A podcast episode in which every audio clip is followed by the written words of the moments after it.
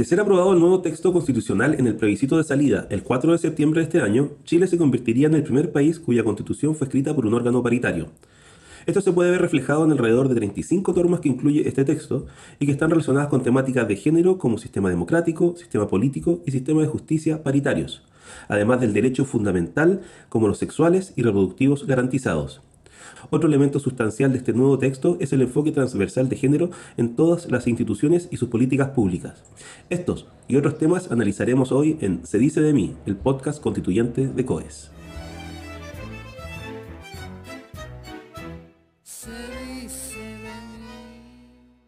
Hola, feliz de estar acá nuevamente con ustedes y dar inicio al octavo programa de Se dice de mí, el podcast producido por el Centro de Estudios de Conflicto y Cohesión Social COES.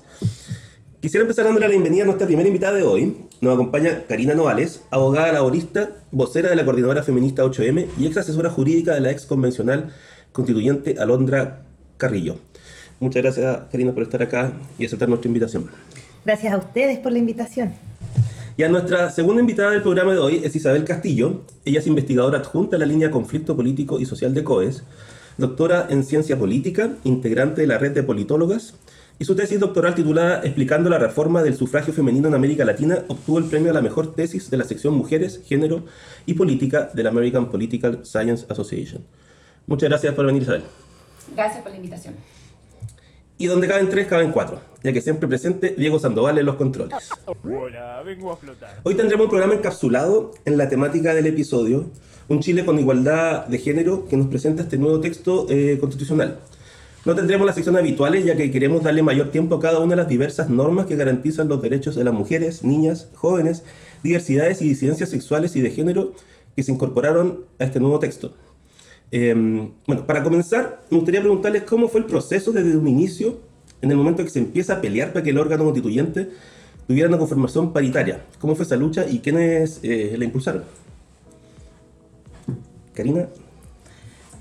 Bueno, esta historia eh, del feminismo, de la vida de las mujeres, diversidades y disidencias sexuales eh, como un problema ineludible de las cuestiones políticas que están planteadas en la sociedad. Viene desde mucho antes del estallido social y por supuesto de los términos en que se, se termina acordando este proceso constituyente. ¿no?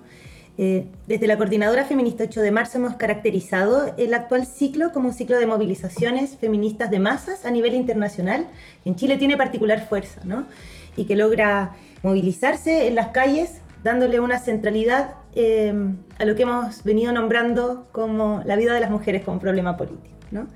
Y que ha tenido además, yo creo que la virtud de hablar eh, de todo, de no asumir que la vida de las mujeres está acotada a una agenda muy específica de temas, sino que todos los problemas son nuestros problemas y tocando, por tanto, también aquellas esferas eh, que dicen relación con la forma en que se organiza el poder político. Yo creo que ese es el marco que hace posible eh, la paridad en este proceso.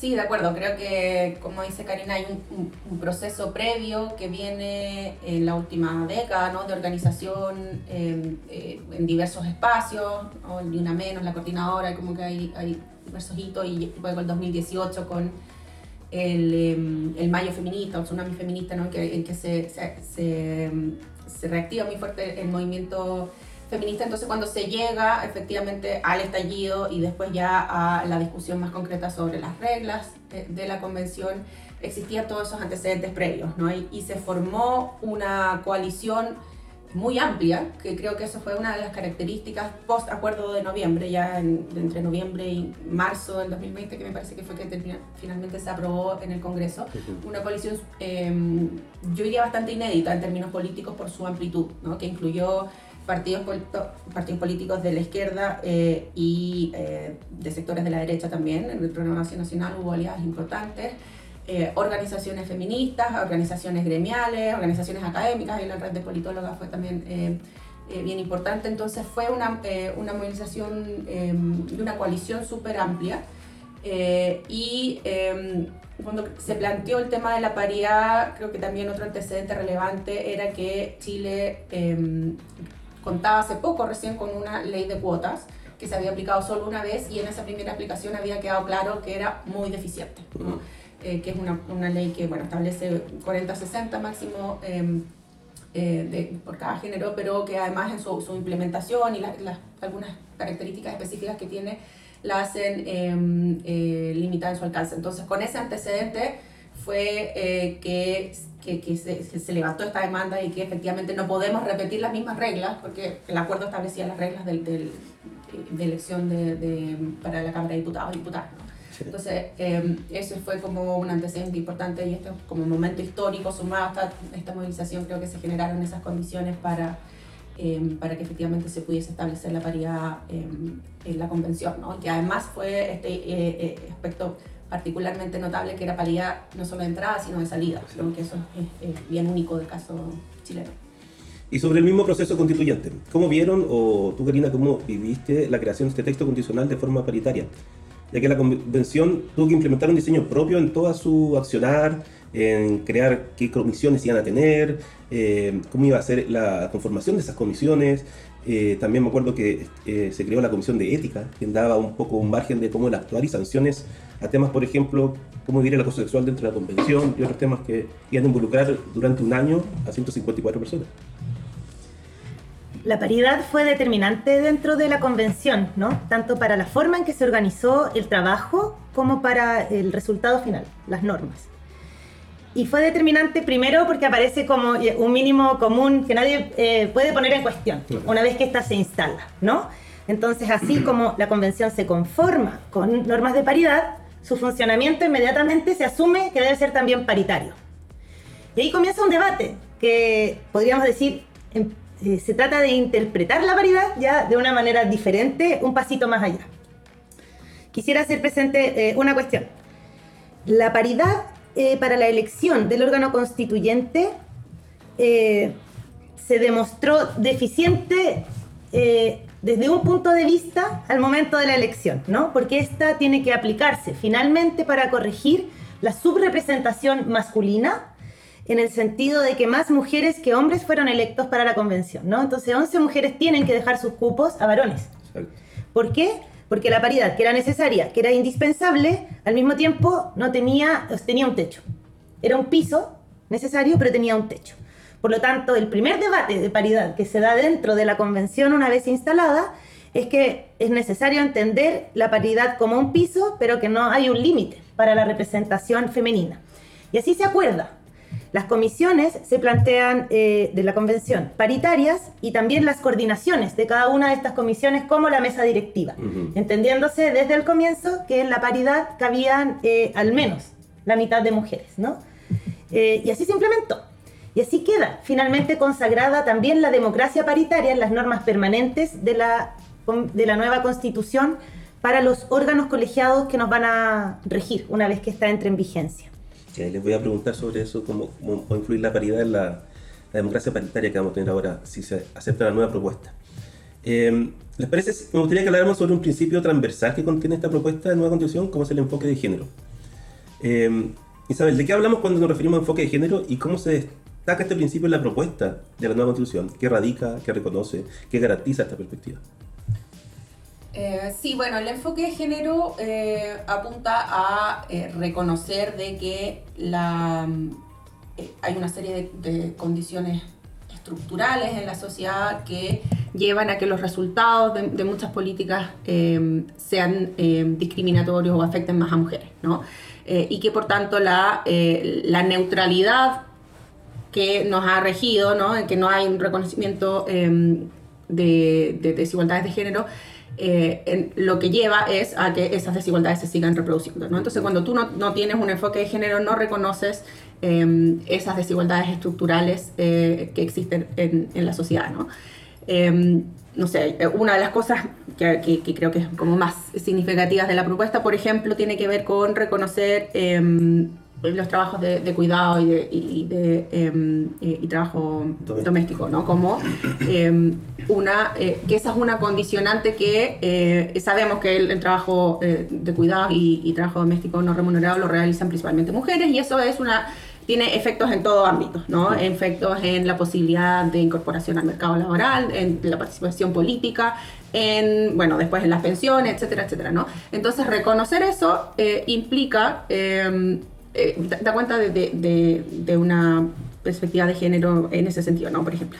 Pero eh, la propuesta tiene también eh, a distintos niveles, ¿no? Tiene como una eh, consideración general de la perspectiva de género y eso después va a tener bajadas distintas en distintos ámbitos, ¿no? En el ámbito de la justicia, entender de que la ley no hace distinciones, pero que el acceso a la justicia puede ser distinta para hombres y mujeres o para también grupos específicos con ciertas características, ¿no? Entonces hay un principio general de, de esa es la transversalización de la, que de, la perspectiva de género, ¿no? que va a tener eh, bajadas distintas en, en, distintos ámbitos, ¿no? pero es reconocer de que eh, la neutralidad esconde desigualdades estructurales. Y Karina, te pregunto a ti, también como viviste como ex asesora de Alondra, eh, Alondra Carrillo, eh, aunque fue una convención paritaria, el texto tuvo que tener acuerdos mayores de 78 votos, pensando 78 mujeres estaban dentro. Sabemos que no todos estuvieran alineadas, eh, hay personas de la derecha que no estaban a favor de enfoque género, paridad y, ese, y las cosas que temas que vamos a tocar hoy día. Perdón. Eh, pero preguntaba, ¿cómo se dieron estos diálogos con el resto de los comisionales para lograr la transversalidad del enfoque género en esta constitución y lograr los, mínimos 103 votos en todos los que tienen que votar? Ese comidillo adentro, ¿cómo se dio? Sí, nuevamente ahí es bueno mirar al momento previo a la convención, ¿no? Y a la historia de eh, cómo se ha ido articulando una diversidad de feminismos eh, desde antes del proceso constituyente, ¿no? El feminismo ha tenido la virtud en este último ciclo en Chile de poder articularse tras orientaciones comunes para luchar. Eso no quiere decir que hubiera una, una aspiración de llegar a un feminismo común en el que todas estábamos de acuerdo, en fin, pero sí el articularnos para luchar. Y lo que acontece cuando se instala la convención son dos cosas. Un dentro y un fuera, que es importante tenerlo presente. Dentro de la convención se articula una bancada que es la colectiva feminista, así se llama, que está integrada por convencionales feministas de distintos partidos, así como de bancadas independientes, movimientos sociales, lo que venía de la lista del pueblo, algunas compañeras de escaños reservados. Y esto permite defender en conjunto posiciones dentro de la convención de una manera bastante estratégica. Porque cuando eventualmente había varones, ¿no? Constituyentes, que pudieran, no sé, no estar de acuerdo, por ejemplo, con alguna norma feminista, eh, de alguna forma se estaban enfrentando a sus propias compañeras de bancada que sí integraban esta colectiva feminista que era transversal. Esto permitió eh, una suerte de autoridad y de legitimidad en su capacidad de articulación transversal dentro de la convención, eh, ineludible para casi todas las bancadas, ¿no? Y cuando digo casi todas es porque la colectiva feminista estaba integrada eh, por los colectivos que no eran de la derecha, ¿no? Y luego desde fuera, que fue muy importante, porque la herramienta de iniciativa popular de norma que podía presentar la sociedad civil se llevó a cabo también de una manera monolítica, desde la diversidad de movimientos feministas. Y monolítica refiere, en este caso, a que no se presentaron duplicadas ningún tipo de iniciativa popular. Por ejemplo, nosotras vimos en el movimiento de la salud, de la educación, del medio ambiente, que se presentaron muchas iniciativas populares de normas sobre los mismos temas. En el caso de derechos sexuales y reproductivos, de disidencias y diversidades sexuales y de género, del derecho a una vida libre de violencia, etc., se presentó una iniciativa popular eh, por tema a partir de las organizaciones sociales feministas articuladas. Eso también permitió aglutinar una fuerza que se expresó cualitativamente también dentro de la convención. Como por ejemplo la Será Ley. Por ejemplo, Será Ley, que es la de derechos sexuales y reproductivos. más votada de todas las si no me equivoco. Fue, no, no me acuerdo ahora, fue una de las más votadas. Yo creo que la primera que llegó como a la cantidad de, de firmas. Eso sí.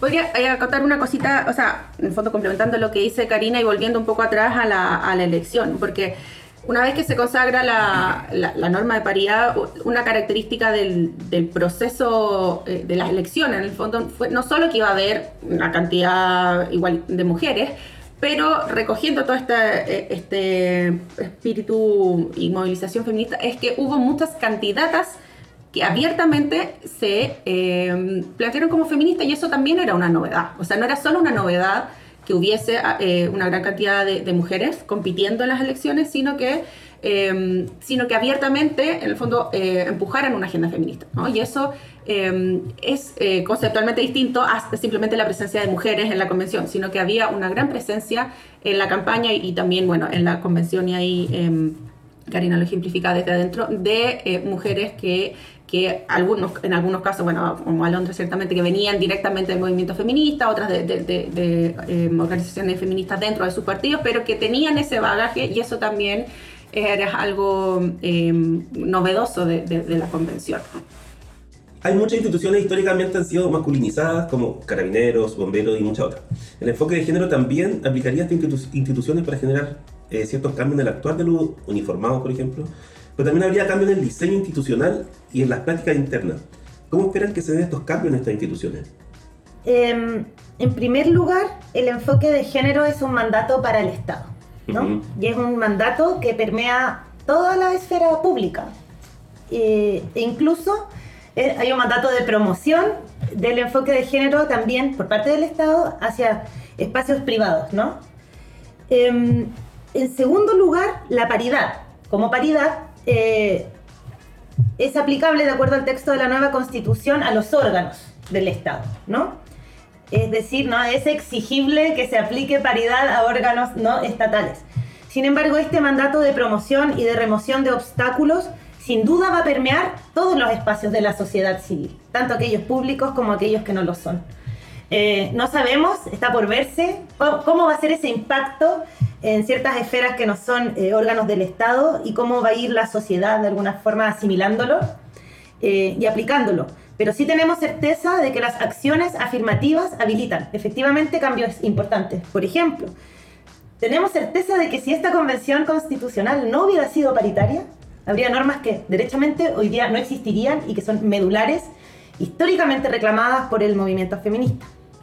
Sí, no, de acuerdo. Eh, más allá del caso específico de, las policías, y ahí, eh, pero, pero sí, es una, una, cuestión transversal y la, lo que hace el cambiar la composición de los órganos es, eh, en el fondo, tiene efectos en cómo se toman las decisiones. O sea, evidentemente lo que decía Karina, el contenido de la propuesta sería distinta, pero también em, tiene efectos eh, más amplios en términos eh, de la ciudadanía, ¿no? Eh, o sea, en particular el caso que yo conozco más de, los órganos políticos, hay, hay estudios de que dicen de, em, de que cuando hay más mujeres presentes en la toma de decisiones, la ciudadanía también, las mujeres se interesan más en política, ¿no? Porque hay una cierta forma de identificación, ¿no? De que eh, bueno, de que, eh, las las personas que están tomando las decisiones no son tan distintas a ti, pueden eventualmente defender em, eh, cuestiones que, que, que, son de interés. Entonces hay un, efecto que es mucho más,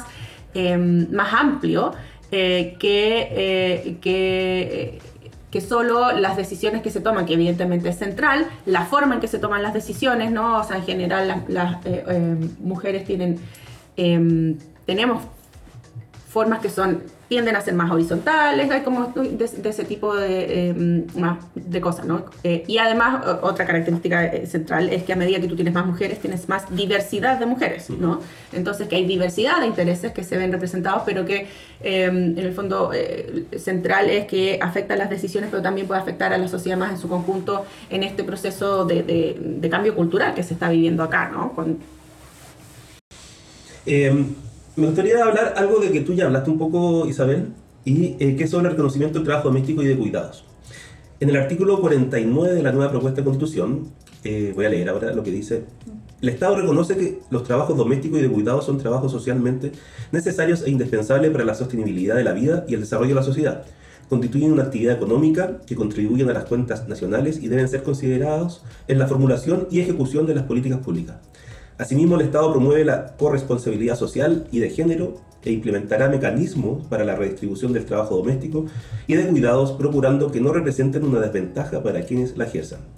¿Qué nos podrían decir de la importancia de este reconocimiento que abarca una perspectiva de derecho como también una perspectiva económica a esta labor? Sí, o sea, a mí, a mí es uno de los eh, temas que me parece más eh, importantes de esta propuesta, que creo que marca un, cambio, eh, giro total, ¿no? Con respecto a la situación actual y que es una lucha larga del movimiento feminista, ¿no? O sea, eh, este, eh, este tema del, reconocimiento de los cuidados no, no ha tenido la centralidad, tanta centralidad eh, históricamente. En el fondo, la, desigualdad en el tema de los cuidados está a la base de una serie de otras desigualdades que después se, producen. Y aquí hay un reconocimiento que tiene diversos niveles, ¿no? Hay ciertamente el incluirlo en, en, la, en, la, Constitución, hay un reconocimiento, una dimensión más simbólica, Em, hay una dimensión material, ¿no? Por ejemplo, se establece eh, concretamente eh, que em, las personas que realicen estos trabajos pueden acceder a, mm, eh, tienen derecho a cotizaciones, cotizaciones previsionales. Lo que impacta evidentemente en su, en su jubilación y hay este mandato más, general de buscar formas de redistribuir em, los cuidados. ¿no?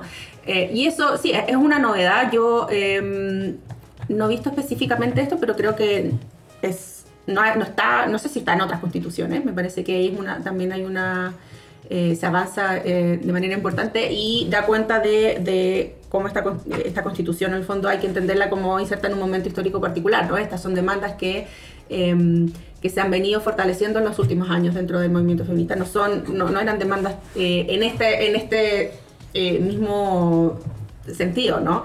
De hecho, el concepto mismo de, cuidados no es algo que tenga una larga historia en, em, el debate público más general, ¿no? Evidentemente en eh, organizaciones feministas, en académicas feministas, es algo que se viene discutiendo hace rato, pero que traspasar a este nivel de que ahora estemos hablando en un podcast o en la prensa o qué sé yo, de, cuidados, es algo em, bien reciente y yo creo que un, ahí ya también se ha ganado mucho en, estos últimos eh, años.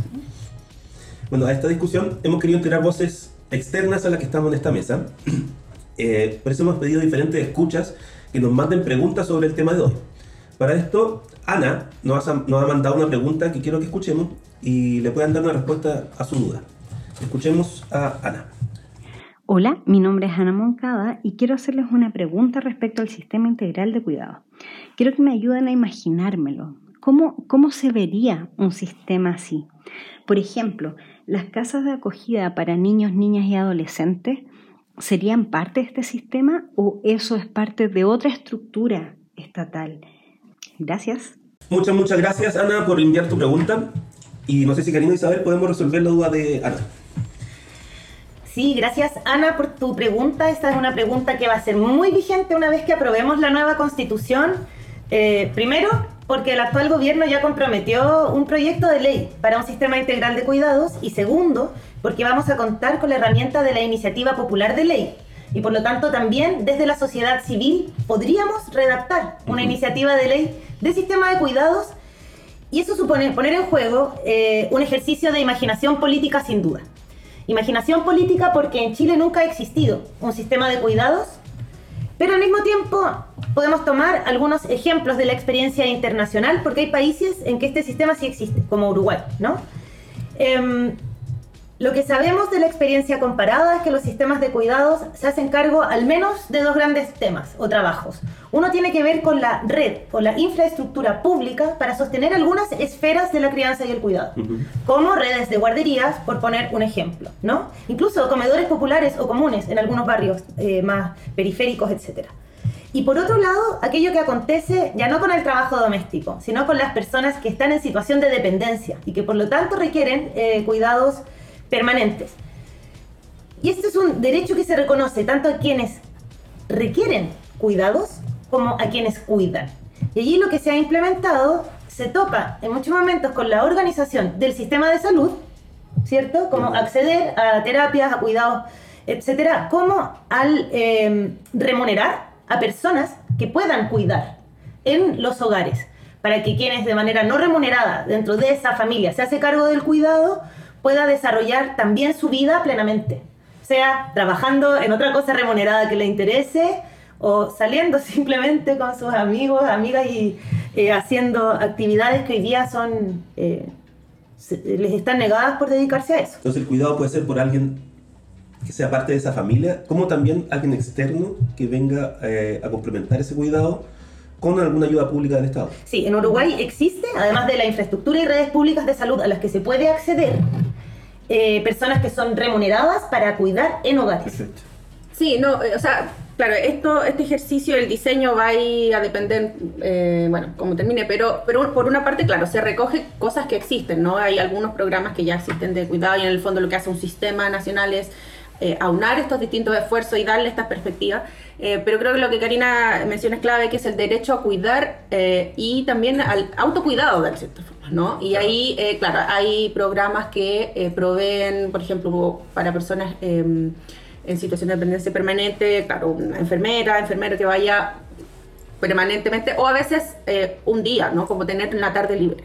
Y ahí también a veces hay algunas partes que programas más locales, más chicos, que ofrecen actividades para cuidadoras, ¿no? Incluso actividades de recreación, o sea, no sé, servicios de peluquería para que también haya un autocuidado, ¿no? Porque sabemos que una, eh, además de su inserción laboral y todo tipo de efectos, también es una... Em, eh, genera una alta carga en términos de salud mental, ¿no? Entonces, eh, es, parte es atender también a personas que se dedican eh, al cuidado de manera exclusiva o casi exclusiva, ¿no? No me equivoco, fue Mariela Cerey quien, por lo que le ha pasado en su vida, que ella está a cargo de alguien independiente. Mariela Cerey, ex, ex constituyente, fue la que impulsó esta, esta norma, ¿no? Claro, Mariela Cerey es cuidadora, ella es de una asociación que se llama Yo Cuido. Em, que ha trabajado largamente esta temática. Y también dentro de la coordinadora feminista 8M está el colectivo Ciudadanas Cuidando, que también son todas cuidadoras. Y en realidad, eh, bueno, Mariela de manera afortunadamente autorrepresentada, sin mediaciones, pudo ser la voz de los cuidados dentro de la convención, pero también eh, son diversos los sectores feministas que ya venían trabajando eh, largamente una propuesta en este sentido, ¿no? Saltando otro tema, saltando otro tema, esta nueva propuesta de constitución incluye en diferentes normas a la diversidad y disidencia sexogenérica. Ante esto tengo dos preguntas. la primera, me gustaría saber cuál es la diferencia entre diversidad y disidencia. Y la segunda, ¿cómo quedó reconocida la diversidad y disidencia sexogenérica en el texto constituyente? ¿Quién me responde la primera? Respondo la primera. Eh, primero, es importante dar a conocer que las organizaciones de disidencias y diversidades sexuales se organizaron también fuera de la convención para promover iniciativas populares de normas que quedaron en el texto. La coordinación más grande que hubo se llama DURAS, es una sigla. No me acuerdo ahora de qué significa la sigla. Eh, lo segundo es la, diferencia entre diversidades y disidencias. ¿no? En el estándar internacional, en las normas internacionales, se habla de diversidades eh, sexuales y de género, ¿no? Y aquí se, propone incluir también el término disidencias, que es una forma autorrepresentada de nombrarse de algunos sectores, eh, para plantearse no como diversos respecto de la norma, en este caso de la heteronorma, cis patriarcal, si le queremos poner todo el, apellido, eh, no como algo diverso a ello, sino además un antagonismo abierto, es una disposición activista respecto de esa norma. Entonces no solo es diverso, sino que se disiente de esa regla general que se entiende eh, impuesta. Es una posición política, finalmente. El artículo 6 de la nueva propuesta dice, el Estado promueve una sociedad donde mujeres, hombres, diversidades y disidencias sexuales y de género participen en condiciones de igualdad sustantiva, reconociendo que su representación efectiva es un principio y condición mínima para el ejercicio pleno y sustantivo de la democracia y la ciudadanía. ¿A qué, a qué lleva el término de igualdad sustantiva. Eh, ¿Cuál es la diferencia a simplemente igualdad?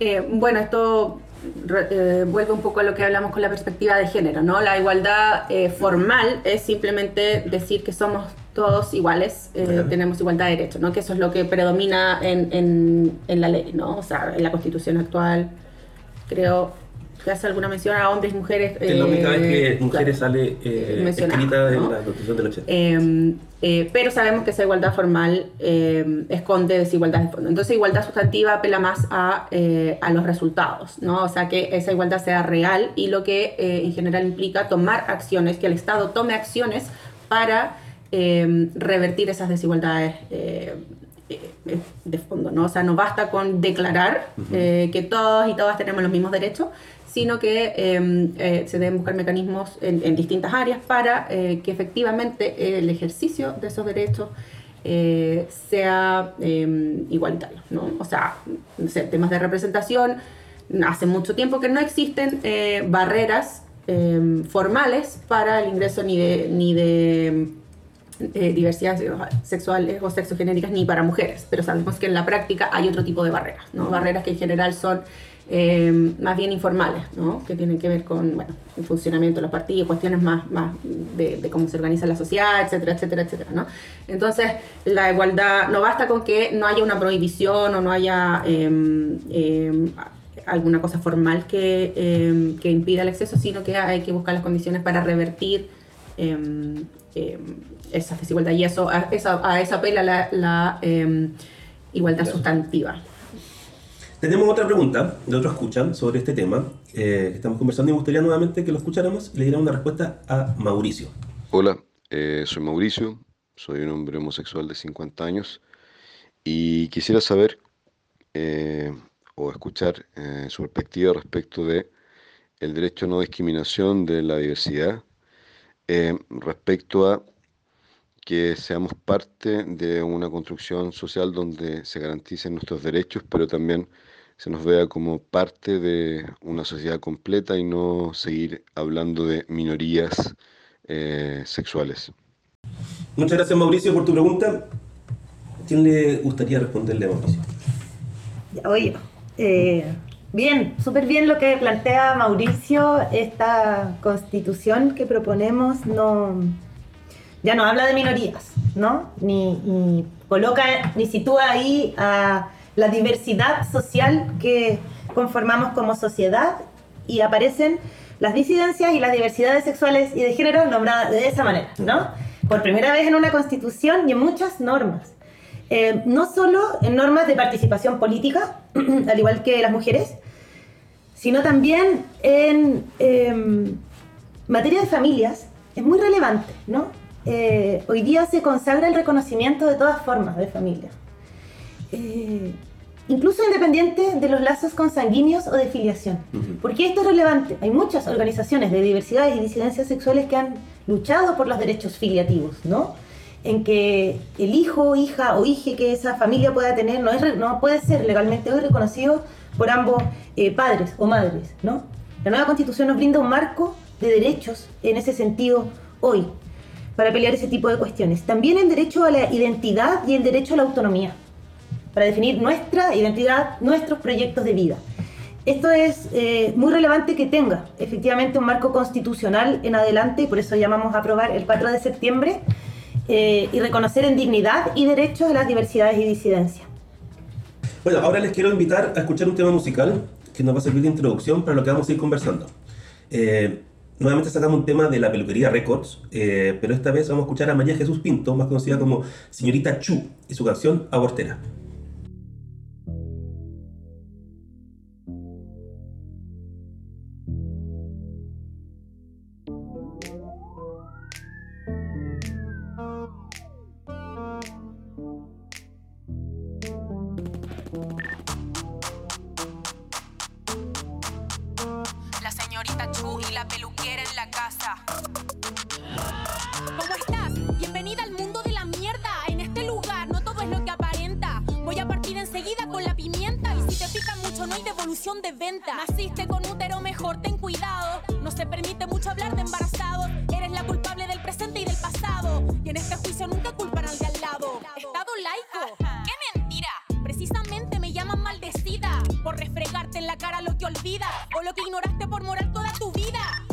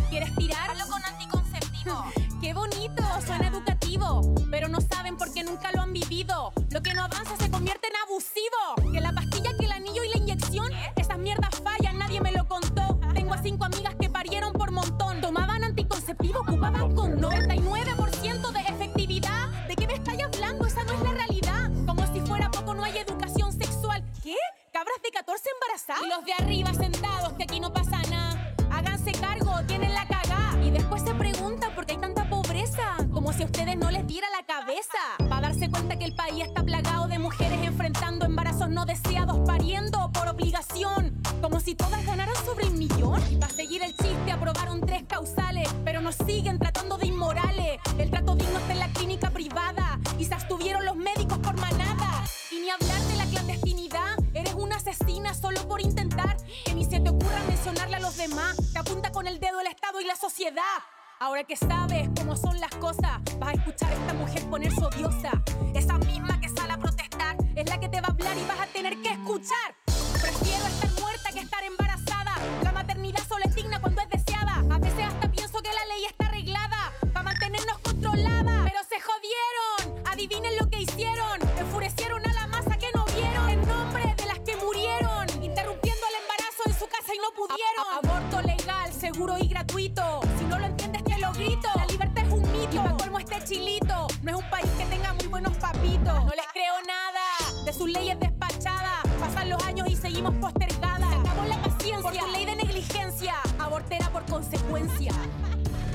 Realidad de todos los días. Y aquí quítense la sellera de una vez por todas. La peluquería Records. Ya de vuelta, la Peluquería Records es un sello musical colaborativo que nace a comienzos del 2019 con el propósito de generar un espacio acogedor y protegido de creación de musical bailable para mujeres y disidentes. En este sello pueden encontrar grandes producciones musicales de una típica Francisca, que a ella la pusimos... Primer capítulo. Primer capítulo, ¿cierto? Sí. Eh, Siempre Barle y Alina Venus. De esta última cantante, Alina Venus, le recomendamos la canción Oro. Bueno, ahora continuamos junto a Karina Noales e Isabel Castillo para seguir hablando sobre paridad y democracia paritaria. A ver, esto es un dato tal vez que nos puede servir. ¿Cuántos países tienen democracia paritaria? ¿Lo tenemos ese dato? Mm, No sé si con ese título México yo entiendo que es el que más ha avanzado en varias cosas, pero no sé si no no, no, no es tan general como, como el de acá, ¿no? Yo creo que es importante destacar que este es el primer proceso constituyente que tiene lugar en el mundo desde que comenzó este ciclo de movilizaciones feministas internacionales de masa. Y es al mismo tiempo el primero que es paritario. Ujú. Eso de ninguna manera es una coincidencia. Sí.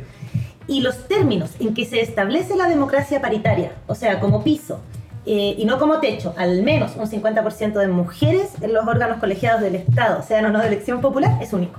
Ya. Es la única democracia paritaria con ese tipo de paridad en el mundo. Y este importante principio para la profundización de la democracia y la ampliación de los derechos fundamentales, como la paridad, ¿cómo se va a aplicar en la práctica en los órganos del Estado y cuáles serían los órganos que se verían afectados en esta nueva constitución con estas reglas paritarias? Eh, bueno, es un mandato general, ¿no? Es para, eh, para, para todo órgano colegiado del Estado. Eh, Pero, por ejemplo, el de- sistema político, Eso implica el Congreso, Ya. los consejos municipales, ¿no? Con que los, sería la Cámara de Diputados, eh, Diputados, Cámara de Diputados, Diputadas y Cámara de, las regiones. Cámara de las regiones. los consejos regionales, los CORE, Ajá, y los, eh, a nivel municipal, los consejos municipales. cosas municipales, por ejemplo. Esos son como los de elección eh, popular, ¿no? Pero después hay todo otro tipo de, de órganos que no son, que son de designación, que también deben eh, respetar el principio de, de- de democracia paritaria. Yo tengo una, una duda. Navegando el oscuro mundo de Twitter, a veces eh, uno se encuentra con comentarios de si es que la constitución es paritaria o si es que un órgano es paritario, ¿por qué se permite, por ejemplo, que esté compuesto solo por mujeres? Como cuál, es, ¿Cuál es esa lógica? O, o quizás profundizar un poco más en esto del techo versus el piso.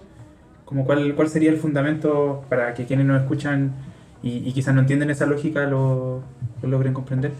Isabel se ha referido ampliamente al concepto de igualdad sustantiva, ¿no? Eh, la ley nos reconoce a todas las personas como iguales, eso por supuesto se mantiene en la propuesta de nueva constitución. Sin embargo, esa igualdad legal no necesariamente es una igualdad social o material en toda la vida cotidiana como en las esferas de poder. Lo que trata de incorporar el principio de igualdad sustantiva que atraviesa la nueva constitución es la promoción de eh, políticas que permitan la participación de sectores históricamente excluidos. Esa es la frase que se usa, sectores históricamente excluidos. Y ahí aparecen eh, dentro del concepto de igualdad sustantiva no solo las mujeres, sino también niños, niñas y adolescentes, personas en situación de discapacidad, personas mayores, pueblos originarios, diversidades y disidencias sexuales y de género. ¿Por qué es posible interpretar la paridad eh, como un piso y no como un techo? Y este fue el debate, ¿no? Eh, cómo promover la incorporación a la participación política de sectores que han estado históricamente excluidos, ¿no? Nosotras no podemos hoy día eh, estar seguras de que en virtud de esta forma de interpretación de la paridad vayan a elegirse más mujeres que hombres, ¿no? Pero también entendemos que si así acontece, estaría sucediendo algo que ha sido parte de nuestra historia pasada de los últimos 200 años. ¿Por qué un órgano eh, puede estar integrado durante más de 100 años exclusivamente por varones y no podría estarlo exclusivamente por mujeres? ¿No? Eso ha sido así. Lo que sí tenemos certezas es que sin este tipo de políticas afirmativas, un órgano que pudo estar por más de 100 años integrado exclusivamente por hombres, no va a estar integrado exclusivamente por mujeres, ¿no? Y por lo tanto sí se necesita una suerte de intervención, en este caso un mandato, ¿no? Eh, que haga normal hacia un sector históricamente excluido lo que ha sido normal, históricamente para sectores que no han estado en esa situación de exclusión. Perfecto. Isabel, eh, ¿la paridad es solamente un mandato de integración o se piensa también como un mandato de actuación? En el sentido de cómo deben actuar las instituciones del Estado. Eh, actuar paritariamente. Bueno, lo, que hay, el mandato es eh, de, integración, pero también está este mandato transversal de igualdad sustantiva, ¿no? Entonces ahí está eh, también eh, implícito que se em, busca que a través de la composición también se logren eh, decisiones que apunten a lograr igualdad sustantiva, ¿no? Entonces eso evidentemente va a depender mucho de Em, del órgano del ámbito que estamos hablando, ¿no? O sea, es distinto la composición, no sé, en un espacio de elección eh, popular versus una empresa pública, que también tiene un directorio y que también debe ser eh, eh, paritario y, hay, hartos órganos en el Estado que, em, que son órganos que van a tener, em, órganos colectivos que van a tener que, seguir el principio de paridad, ¿no? Entonces, se, busca a través de la designación, en el fondo, que se pueda lograr eh, o se avance más eh, en la igualdad eh, sustantiva. Ahora, evidentemente no, no, hay una, no es automático el paso de uno a otro porque hay, depende del gobierno, hay diversidad de mujeres, ¿no? Entonces puede que un gobierno cumpla con esto, pero que mujeres que no necesariamente eh, estén tomando decisiones que vayan en pos de, de, esa igualdad sustantiva, ¿no? Entonces son cosas que van de la mano, pero no son lo mismo y eh, y, y, el, y, el, y, la propuesta constitucional la reconoce eh, en ese sentido también separar ¿no? el mandato de integración, pero eh, también de apuntar hacia eh, la igualdad sustantiva como objetivo.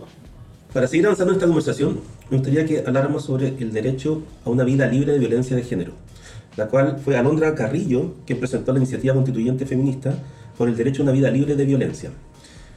Karina, tú participaste en esto. Cuéntanos la importancia que quedara en el texto definitivo este derecho en el artículo 27 del capítulo de Derechos Fundamentales. Ay, esta norma... Eh, ¿Qué recuerdo te trae? Es muy bonita. Esta es una norma en que, que se construye a través de iniciativa popular de norma. Eh, y en la que hay una titularidad muy importante de la Red Chilena contra la Violencia hacia las Mujeres y Niñas, que es una organización feminista histórica, probablemente eh, podemos recordarla por esos afiches eh, negros con amarillo que dicen cuidado, el machismo mata y, y, que en realidad llevan más de 30 años trabajando el problema de la violencia machista y patriarcal, ¿no? Entonces nos agrupamos en torno a la red chilena una cantidad importante de organizaciones feministas para poder construir un artículo de una historia largamente masticada y reflexionada desde el feminismo, que efectivamente ingresa a través de Alondra como constituyente, ¿no? pero que se construye de esa manera. Eh, ha sido una aspiración importante durante bastantes años construir una ley eh, de erradicación de la violencia. No ha podido todavía esa ley ser una realidad y hoy día gracias a la paridad en el órgano constituyente, gracias a la posibilidad de sectores sociales de participar autorrepresentados también en ese órgano, no teniendo una ley en la materia, logramos tener con rango constitucional este que es nuevamente un mandato al Estado, que va a suponer el día de mañana promover y desplegar una serie de políticas públicas de destinar presupuesto también, ¿no? Y sobre todo una labor de prevención porque si algo ha sido eh, enfatizado desde las organizaciones feministas es que no basta con responder ante cada uno de los hechos de violencia, incluyendo los más brutales, ¿no? como es el femicidio, sino que ante todo es necesario tener una política que prevenga que estos casos eh, acontezcan.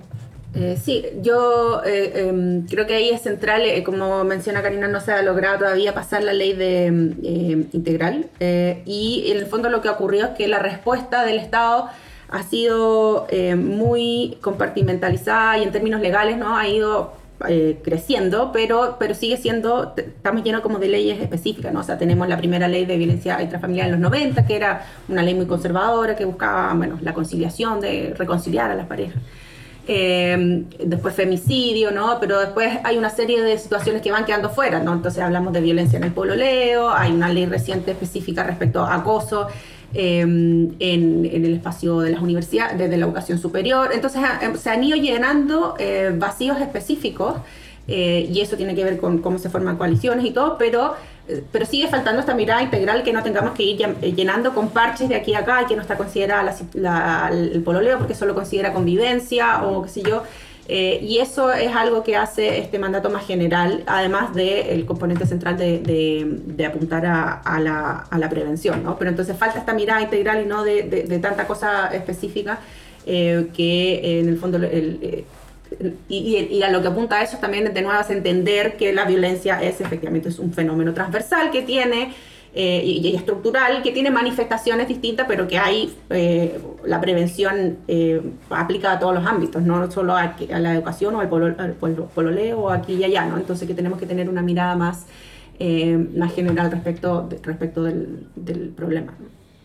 Tenemos a otra escucha que nos ha mandado una pregunta sobre lo que estamos ahora conversando. Ella es Bárbara y me gustaría que la escucháramos. Hola, mi nombre es Bárbara y quisiera preguntarles por el derecho a una vida libre de violencia que se garantiza en la nueva constitución. Estaba pensando que aún hay muchas mujeres que no se atreven a denunciar por el maltrato que puedan sufrir o todos los prejuicios asociados que hay cuando existen denuncias por, por, por violencia. ¿Cuáles serían las medidas necesarias que, que las instituciones del Estado o que los organismos de, justicia deberían adoptar para erradicar la violencia de, sus instituciones, para que así tengamos instituciones confiables a las cuales nos podamos acercar y nos garanticen este derecho. Muchas gracias. Bueno, Bárbara, eh, muchas gracias por tu pregunta. Eh, no sé si Karina o Isabel quieren responderla. Aquí también nos mezcla un poco eh, el tema, Bárbara, con lo que va a ser el, sistema jurídico paritario también. Eh, no sé qué le gustaría responderle. Es, bueno, un poco, ya, ya mencionamos este mandato general y, claro, y parte del, de mm, eh, la complejidad del tema es que tiene, bueno, muchas dimensiones, ¿no? O sea, está el tema de prevención, eh, y ahí la, se relaciona también con lo que es la ESI, ¿no? la educación sexual integral, en el fondo la educación respecto a estos temas eh, del enfoque de género en la educación y evidentemente eh, la justicia. ¿no? Y ahí también hay un mandato específico de la justicia con enfoque de género, eh, porque hay temas como lo que menciona Bárbara en su pregunta, ¿no? de muchas mujeres que todavía no se atreven a denunciar y eso se debe a muchas causas, pero entre ellas que eh, los actores estatales que deben, em, responder a esas demandas, partiendo por las policías, después la, eh, la justicia, eh, muchas veces no tienen un enfoque de género y hay todo tipo de juicios a, las mujeres, hay una serie de, cosas que desincentivan también, además de los periodos largos de, em, que, toman muchas causas. Entonces, eh, eh, tiene eh, el, mandato, o sea, el, derecho a una vida libre de, violencia tiene muchas aristas para que poder consagrarlo, ¿no? Y ciertamente la justicia ahí, y esto que en su momento también fue, creo que una de las primeras normas que se consagró, que, tuvo su, polémica y mediática de, que si era necesario o no establecer explícitamente que la justicia tenía que tener enfoque de género. Mm que finalmente fue como que hoy ahí, pero también hubo discusiones de decir que no es necesario, que somos todos iguales y que... Pero actualmente hay una secretaría de género en el Poder Judicial, que lleva alrededor de cinco años trabajando, que ha realizado ciertos cambios eh, en la forma educativa de juzgar con perspectiva de género y también algo de la recepción de las víctimas de violencia de género. Pero, ¿cómo se le enseña finalmente a los jueces y las jueces a tener una perspectiva de género eh, al realizar, por ejemplo, los fallos judiciales? Más que nada me refiero a esto al razonamiento jurídico, más que las leyes mismas. Sí. Nosotras hemos visto, ¿no? Cómo podemos encontrar fallos que son, o decisiones judiciales que son perfectamente construidas desde un enfoque de género. Puedo recordar ahora rápidamente, por ejemplo, una, eh, una resolución del juzgado, creo que de garantía de Temuco, que confirma la prisión preventiva de Martín Pradenas, ¿no? Mm. Eh, y hemos también tenido que escuchar barbaridades. Creo que el problema aquí es que no puede depender la interpretación y el enfoque de género del juez o la jueza, que cada quien tenga suerte. Entonces, esa es la importancia del mandato del enfoque de género en el Poder Judicial y de su incorporación a la formación. ¿no? Hay un problema eh, que también viene siendo una suerte de ficción jurídica, de eh, que los jueces no tienen opiniones propias, ¿no? O no tienen formada una manera particular de ver el mundo. Eh, los jueces, las juezas, como cualquier persona, son seres humanos. Y traen consigo eh, sus propios prejuicios, formaciones, biografías, y por supuesto están llamados y llamadas también por mandato a desempeñar un trabajo que sea imparcial. Ahora, si eh, a eso le sumamos un mandato constitucional de cómo debe desempeñarse su trabajo, y una política muy concreta. Es bastante específico y detallado la propuesta de nueva constitución en esta materia de formación. Ya no va a depender de su em, opinión o decisión personal aplicar o no ciertos marcos internacionales, de, porque existe por supuesto el enfoque de género en el derecho internacional y en los tratados, sino que va a estar llamado o llamada esta persona que imparte justicia a aplicarlos. Yo quería, sobre la pregunta anterior, referirme a algo muy importante sobre el debate de las violencias y su erradicación. Si bien esta constitución contiene un mandato transversal de erradicación de la violencia de género, y eso es extremadamente necesario, también desde el movimiento feminista nos hemos preguntado cuáles son aquellas condiciones que hacen posible que estas violencias tengan lugar y se reproduzcan permanentemente.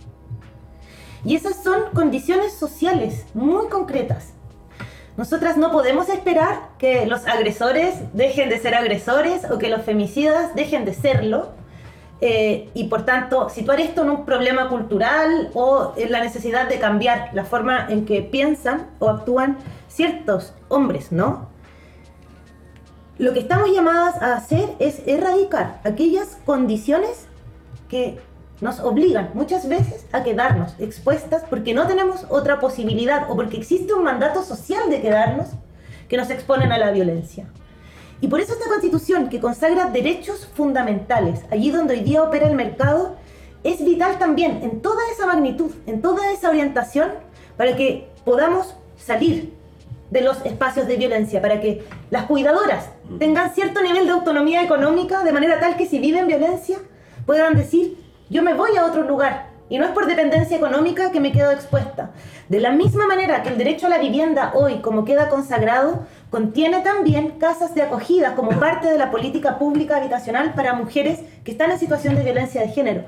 De la misma manera que se establece un sistema de pensiones que va a permitir pensiones dignas, no como hoy, que de nuevo, la autonomía económica, de la misma manera que la familia es concebida de una manera diversa, y que no se impone este mandato familiar que tiene que ser de una manera o no es y que muchas veces nos obliga por lo que la sociedad piensa a quedarnos en relaciones de violencia. Entonces, pienso que es particularmente importante para las mujeres, no por, solo por lo que aparecen como normas específicas de género, sino por la orientación general de derechos que aquí se contiene, aprobar esta constitución, porque sí brinda un marco de derechos que nos permite superar aquellas condiciones de precarización que nos exponen permanentemente a las violencias patriarcales.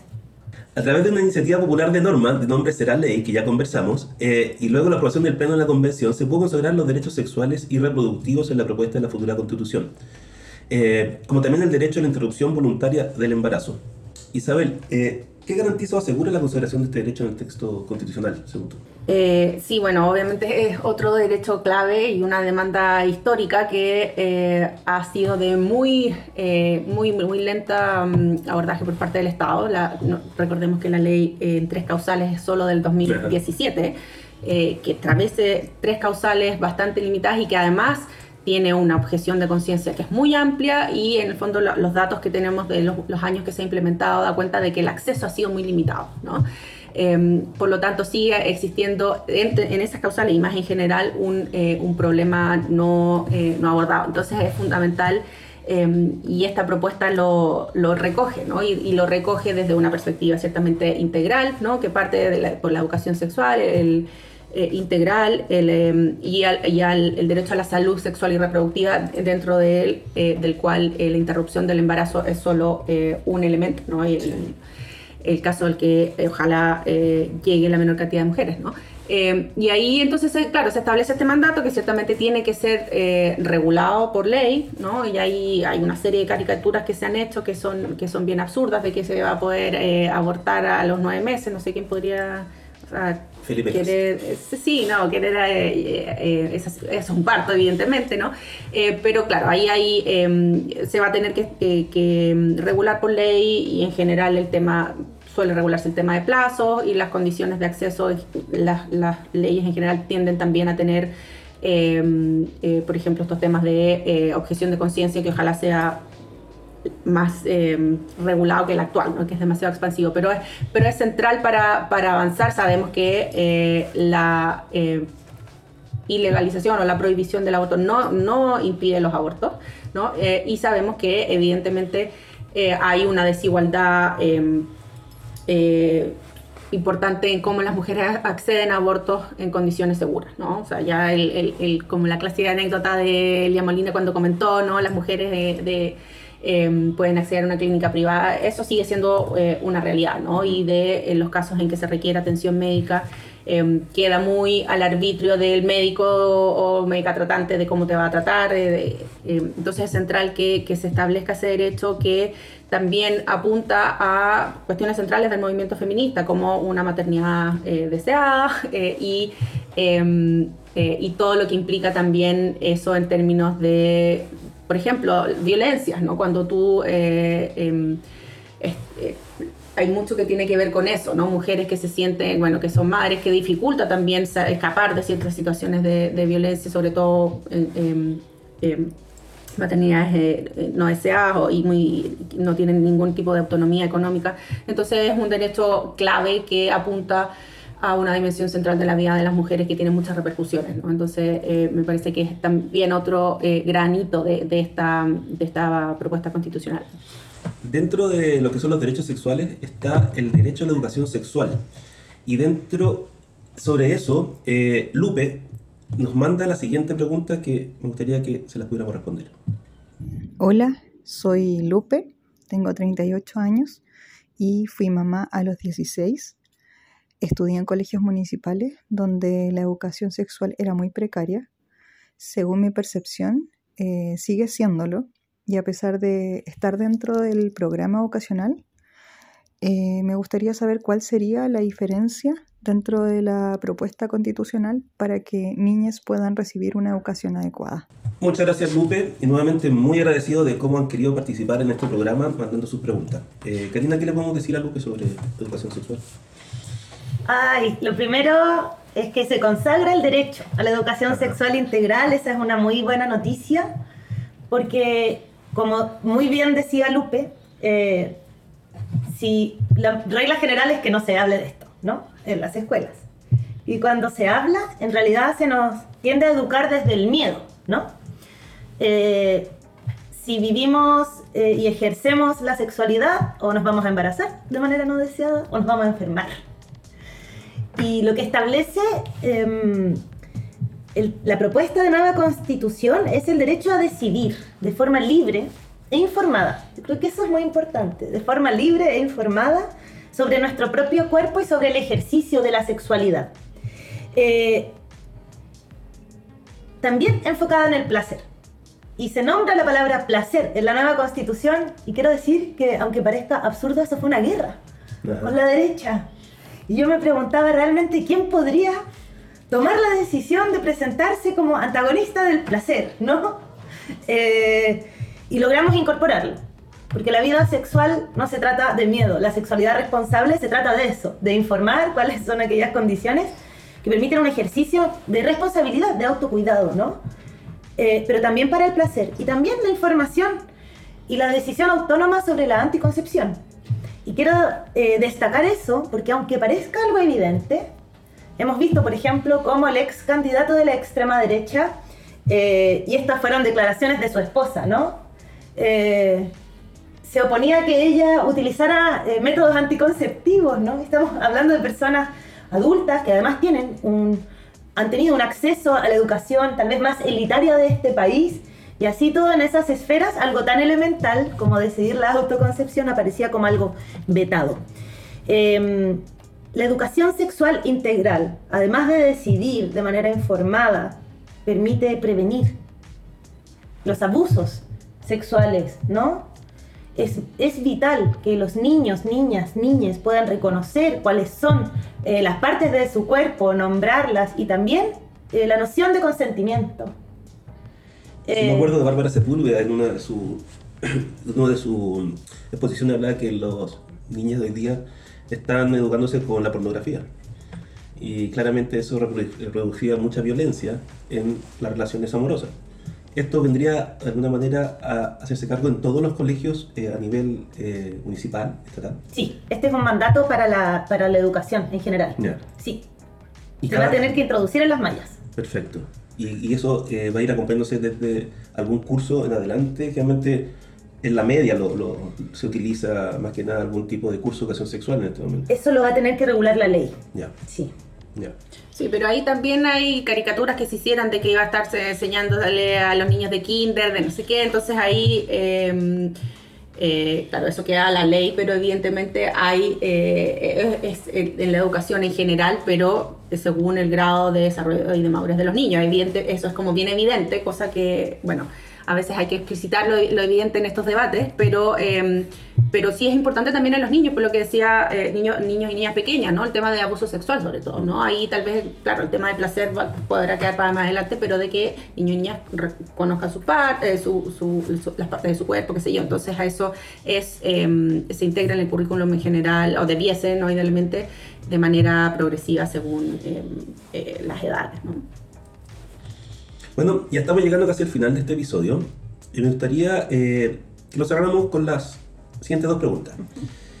¿Ven esta constitución como una herramienta eh, para los cambios, para lograr transformaciones?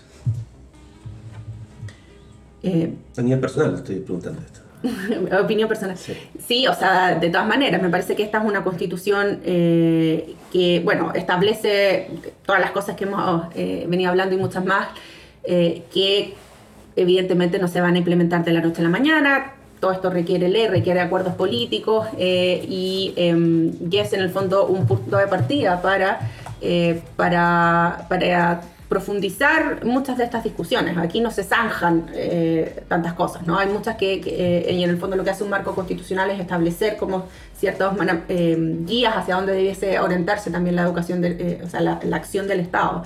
Eh, pero, pero en muchas de, de esas, eh, de estas áreas que veníamos hablando es algo que tiene impacto directo sobre la vida de las personas y de las mujeres en particular en este caso, ¿no?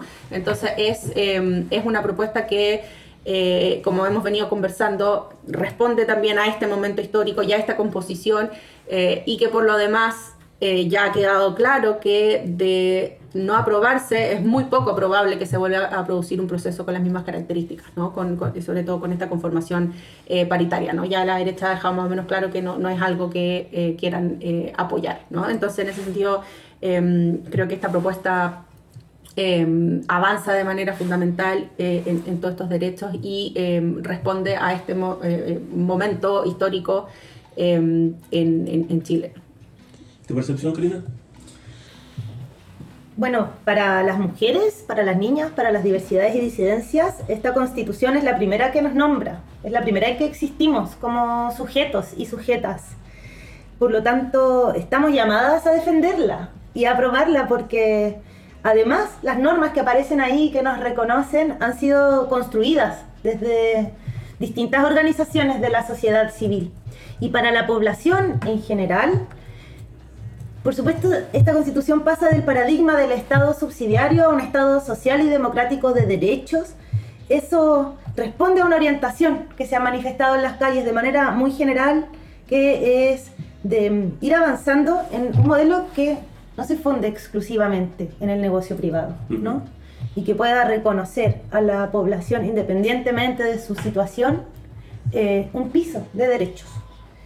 Y por otro lado, si bien las constituciones no necesariamente transforman completamente la forma en que se organiza la sociedad, por lo menos este nuevo marco constitucional, a diferencia del anterior, no prohíbe cosas.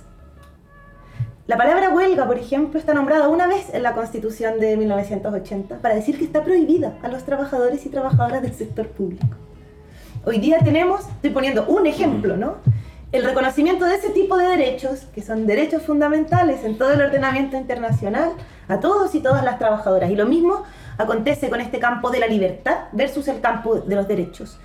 El derecho eh, al trabajo aparece en la nueva constitución y se respeta la libertad también de elegir dónde trabajar y a quién contratar, pero en la constitución de 1980 no aparece como un derecho, sino solo como una libertad. Lo mismo respecto de la educación. Ah, tenemos la libertad de enseñanza en la actual constitución versus el derecho a la educación que respeta además la libertad de enseñanza. Entonces es muy necesario eh, eso, impulsar esta transformación.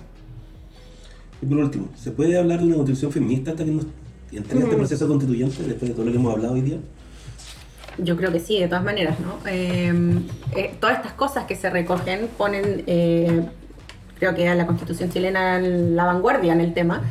eh, y efectivamente es una constitución eh, feminista, porque no quedó eh, esto en una norma, sino que es algo eh, transversal en todas las áreas, ¿no? en, todas las- en, todo el- en todos los temas de, mm, eh, que, que hemos conversado todo este rato. ¿no? Entonces, eh, yo de todas maneras la caracterizaría como una constitución feminista. ¿Y tú, Karina? Ahí tenemos tal vez una diferencia, ¿no? Estoy obligada a hablar como vocera de la Coordinadora Feminista 8 de marzo. otra. Nosotras no hablamos de constitución feminista. Sabemos que en esta constitución la vida de las mujeres es una centralidad, como decía Isabel, que atraviesa todo el texto y por eso la defendemos, ¿no?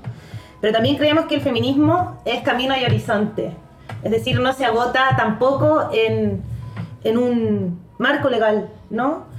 Eh, y nos cuesta un poco nombrarla de esa manera, aunque como feministas la apoyamos completamente y ya estamos en el trabajo de defenderla para que se apruebe. Bueno, con esto estamos dando fin al octavo episodio de Se dice de mí, podcast producido por COES. Muchas, muchas gracias Karina e Isabel por acompañarnos, aportar en este proceso constituyente con su expertise y espero que hayan pasado un, un buen rato. Gracias por la invitación. Gracias. Y a nuestras escuchas, muchas gracias por acompañarnos en este episodio y muy agradecido por las preguntas que enviaron. Y espero que las respuestas que le hayan servido para despejar sus dudas y de esa manera haber podido ayudar para que tengan un voto más claro el 4 de septiembre. Que tengan un buen día y nos vemos en el próximo capítulo de Se dice de mí.